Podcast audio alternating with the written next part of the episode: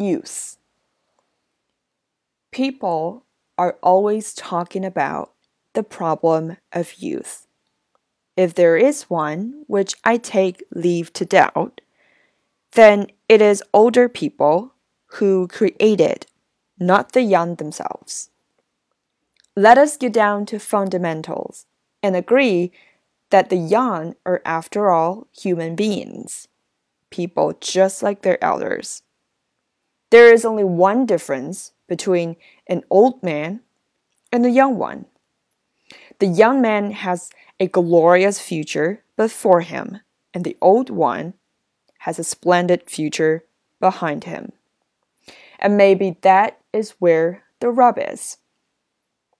When I was a teenager, I felt that I was just young and uncertain, that I was a new boy in a huge school, and I would have been very pleased to be regarded as something so interesting as a problem. For one thing, being a problem gives you a certain identity, and that is one of the things the young are busily engaged in seeking. I find young people exciting.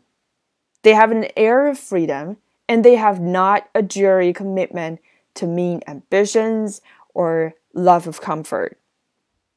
They're not anxious social climbers, and they have no devotion to material things.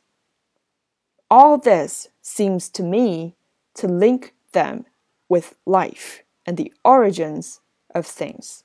It's as if they were, in some sense, cosmic beings in violent and lovely contrast with our suburban creatures.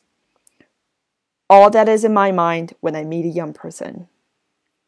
He may be considered ill mannered, presumptuous, or fatuous, but I do not turn for protection to dreary cliche about respect for elders, as if mere age were a reason for respect. I accept that we are equals, and I will argue with him as an equal if I think he is wrong.